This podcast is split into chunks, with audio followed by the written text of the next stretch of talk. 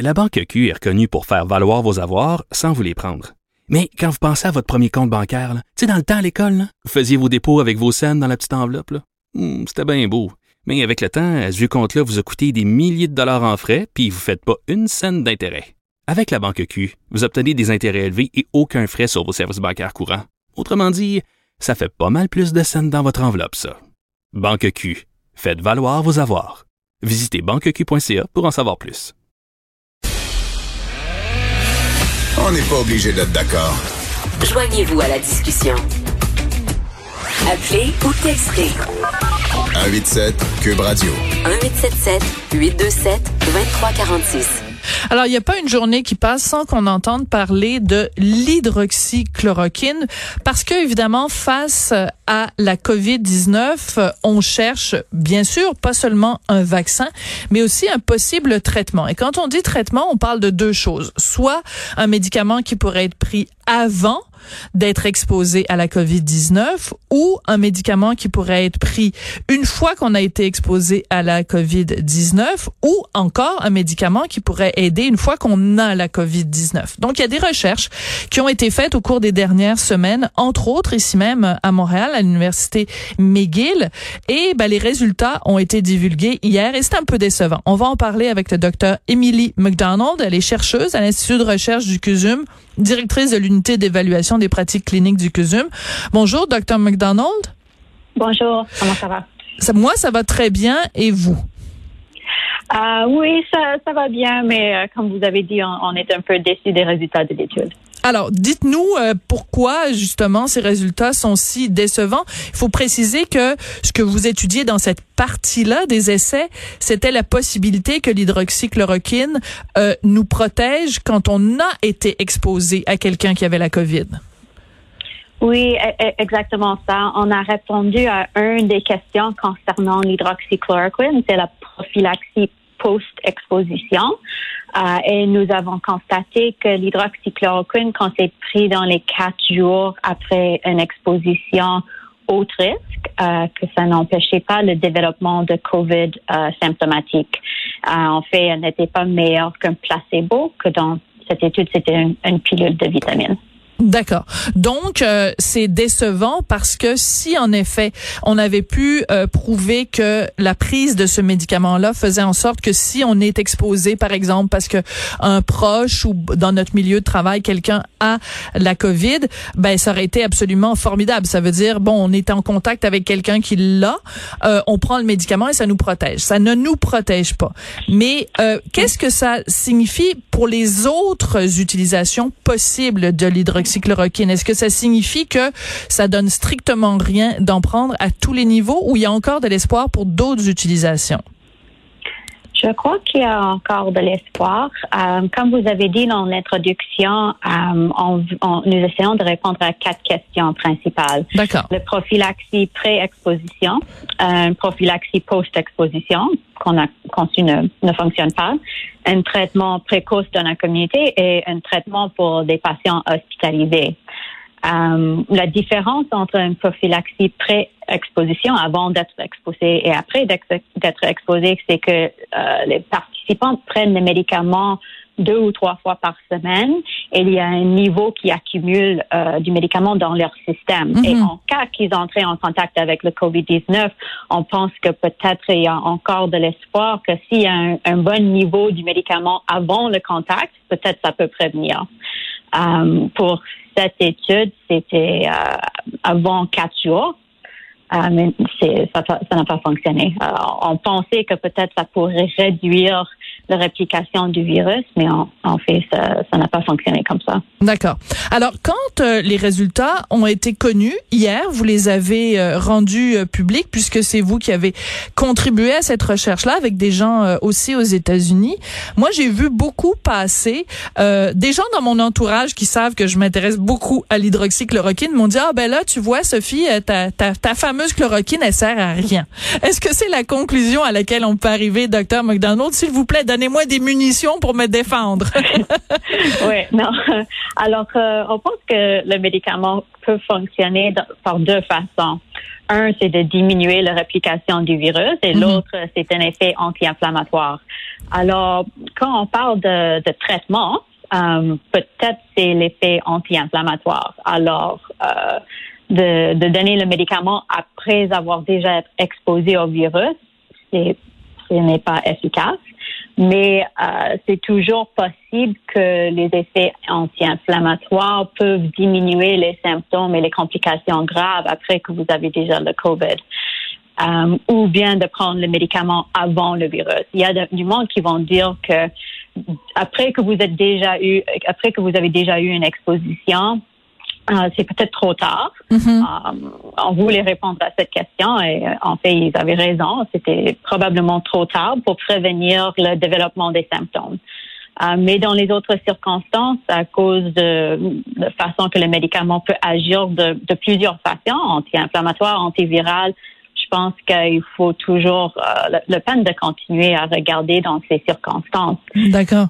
Euh, Parce que il faut rappeler l'hydroxychloroquine, donc c'est un médicament qui, une molécule en tout cas qui existe depuis, je pense, 50 ans, que les gens prennent un antipaludéen. Donc, si on s'en va voyager dans un pays où il y a, par exemple, la malaria, on le prend à titre préventif pour être, pour s'assurer de ne pas développer la malaria. Donc, c'est c'est cette utilisation là qu'on pense pouvoir faire face euh, à la COVID-19. Donc, vous, les tests, les essais cliniques vont continuer à McGill? Oui, euh, euh, les, tests vont continuer et puis aussi l'Organisation de santé mondiale, ils ont décidé de continuer leur, leur étude pour les patients hospitalisés. Euh, c'est pas comme on a on n'a pas plusieurs options. On a seulement quelques-unes. Puis euh, nous devons être responsables et nous assurer de les étudier euh, correctement afin que nous pouvons passer à une autre option si, si ça ne fonctionne pas. Absolument. mais avec confiance. Donc c'est comme si euh, on jouait une partie euh, de tennis ou une, un match de hockey et que bon euh, la première manche ça n'a pas fonctionné mais il nous reste encore trois manches et à chacune des étapes si on le fait de façon rigoureuse on va pouvoir avoir des résultats. Ici au bout des quatre étapes ben on se rend compte que ça donne rien, on va dire ben c'est la, la Covid qui a gagné la partie. Mais la partie n'est pas terminée. Autrement dit c'est ça qu'il faut comprendre. Non, c'est pas terminé et je pense qu'une des plus importantes choses euh, que nous avons découvertes avec cette étude, c'est avec 800 patients euh, c'était sécuritaire. Il n'y avait aucun événement de sécurité de sécurité grave. Oui. Alors, euh, je pense que la question de si c'est efficace dans cette situation après exposition, c'est répondu. Mais pour les autres études, on peut continuer et on pense que probablement c'est sécuritaire de continuer. Voilà. Alors, Mais alors mhm. pourquoi pas?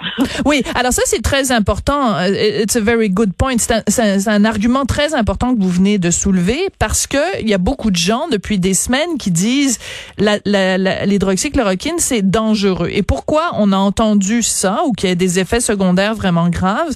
C'est à cause de cette fameuse étude entre guillemets qui a été diffusée dans le New England Journal of Medicine et dans la revue euh, médicale Lancet et qui disait que tendait à démontrer que ben ça accroissait les les, les dangers pour euh, pour la santé. Or, euh, il y a je pense 200 scientifiques qui ont écrit une lettre pour dire que cette étude-là était était tout croche. Et même votre collègue, le docteur Lee, avec qui vous, vous travaillez, a donné une entrevue dans les journaux pour dire ben ce genre d'étude-là qui est faite tout croche, ça discrédite la science et en plus ça complique les gens qui font des vraies études sur l'hydroxychloroquine. Oui, je, je suis d'accord avec ça. Euh, le, le, Lancet euh, vient de publier une expression d'une pré préoccupation, il appelle ça, Mm -hmm. euh, pour dire que peut-être les données finalement ne sont pas fiables. Euh, il va y avoir une enquête de, du part du journal et c'est très difficile pour nous parce que c'était une grande étude dont nous avons parlé avec 80, euh, 90 000 patients. Hmm. Euh, mais finalement, c'était peut-être des résultats qui étaient possiblement fabriqués. C'est euh, très difficile de, de, faire la science dans cet environnement. Oui. Alors, il y avait aussi euh, un article dans le journal britannique The Guardian où ils ont fait enquête sur la compagnie Surgisphère qui avait qui a fait l'étude et qui démontrait qu'il y avait des gens qui travaillaient pour cette compagnie qui n'avaient aucune connaissance pour l'étude des euh, données scientifiques, dont par exemple un auteur de livres de science-fiction et une mannequin. Elle est peut-être très jolie, mais elle euh, n'a pas les, les compétences nécessaires pour faire de l'analyse scientifique.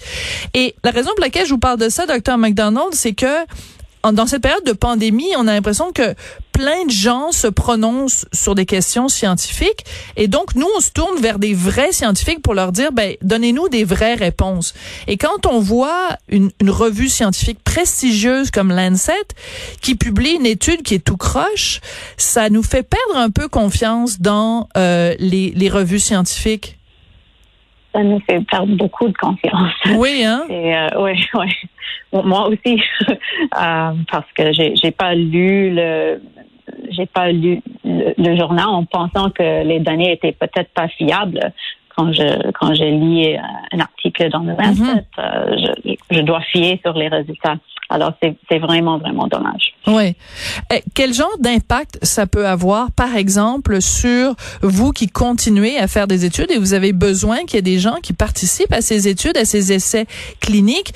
Parce que maintenant, quand on dit le mot hydroxychloroquine, les gens partent en, en partent en courant parce qu'ils ont peur des effets secondaires. Alors pour nous, pour notre euh, étude de traitement précoce dans la communauté, on a maintenant, à cause de, de cette étude et la mauvaise publicité pour euh, la, la, drogue l'hydroxychloroquine, on a beaucoup, beaucoup de problèmes euh, avec le recrutement. Euh, si on a besoin de, comme, comme pour cette étude, si on a besoin de 800 patients et on, on est à 500, euh, soit on va terminer avec et on ne va pas avoir le, la réponse, mais ça va prendre beaucoup, beaucoup de temps pour, hmm. pour terminer, pour avoir la bonne réponse. Et, et du temps, on n'en a pas, docteur McDonald? Non. Non, parce qu'on veut avoir une, une réponse euh, actuellement, mais aussi euh, s'il y a une prochaine vague du Voilà. virus, euh, on ne veut pas recommencer à zéro pour essayer de répondre à ces questions liées à ce médicament. Parce que, comme j'ai dit, c'est une des seules options avec euh, une possibilité euh, que ça peut fonctionner. Mais c'est terrifiant ce que vous nous dites, c'est que euh, il va y avoir des délais, donc on va mettre d'une certaine façon la, santé de la population à risque parce qu'on ne peut pas faire comme il faut des essais cliniques qui pourraient être très probants parce que quelqu'un quelque part a décidé de faire une mauvaise publicité à l'hydroxychloroquine. Je vous avoue que moi qui regarde ça de l'extérieur du monde scientifique, je trouve ça terrifiant, Dr. McDonald. Oui, je, je suis d'accord euh, avec vous. Je peux dire que les scientifiques euh, travaillent fort euh, pour essayer de trouver des, des solutions parce qu'il y a plusieurs études d'hydroxychloroquine. Alors, malgré que la- le recrutement a diminué beaucoup, c'est peut-être toujours possible de faire un partage des données des études d'Alberta, de Québec, euh, des États-Unis pour essayer de répondre euh, aux questions quand même. Euh, on va, on va essayer ça si- s'il faut, mais oui, si c'est possible d'augmenter le recrutement et de, de vraiment compléter l'étude euh, comme il faut, ça, ça serait la meilleure option. Mais Ouais. on, va trouver un façon. Il y a quelqu'un qui, euh, euh, dans la communauté scientifique, euh, qui a écrit un texte sur l'hydroxychloroquine en disant, puis je, je, je- c'est en anglais, mais je vais essayer de, de traduire, c'est que parce que Donald Trump euh, est en amour avec l'hydroxychloroquine, parce qu'il en a pris à titre euh, préventif, parce qu'il a envoyé des doses d'hydroxychloroquine au Brésil, beaucoup de gens discréditent l'hydroxychloroquine, non pas sur une base scientifique, mais sur une base politique. Et les, le, ce, ce, ce commentateur disait, we should not be mixing politics with policy. On ne devrait pas, euh, autrement dit, baser nos, euh, nos nos, nos, nos campagnes de santé publique sur de la politique. Moi, c'est ça qui m'inquiète, docteur McDonald, c'est qu'on est en train de politiser un médicament qui peut-être va être efficace, peut-être pas, mais on le saura pas si on, passe notre temps à, le dénigrer juste parce que Trump aime cette molécule-là. Oui, oui, je suis d'accord. Et euh, aussi, on, on ne veut pas baser les, les traitements sur les opinions. Il y a des Exactement. gens avec l'opinion que ça fonctionne et puis il y a des gens avec l'opinion que ça ne fonctionne pas, ou bien que c'est sécuritaire, ou bien que ce n'est pas sécuritaire. Mais c'est pas avec les opinions qu'on qu'on traite ce problème, c'est vraiment avec des études randomisées, bien faites, euh, pour avoir euh, une réponse concrète. Exactement. C'est pas avec des opinions qu'on fait de la science, c'est avec des preuves scientifiques. Merci beaucoup, c'est vraiment passionnant. Merci beaucoup. À chaque fois, c'est passionnant de vous parler. Docteur Émilie McDonald, vous êtes chercheuse à l'Institut de recherche du CUSUM et directrice de l'unité d'évaluation des pratiques cliniques du CUSUM. Ça a été euh, très éclairant comme conversation. Merci beaucoup. Merci, au revoir. Sophie Durocher.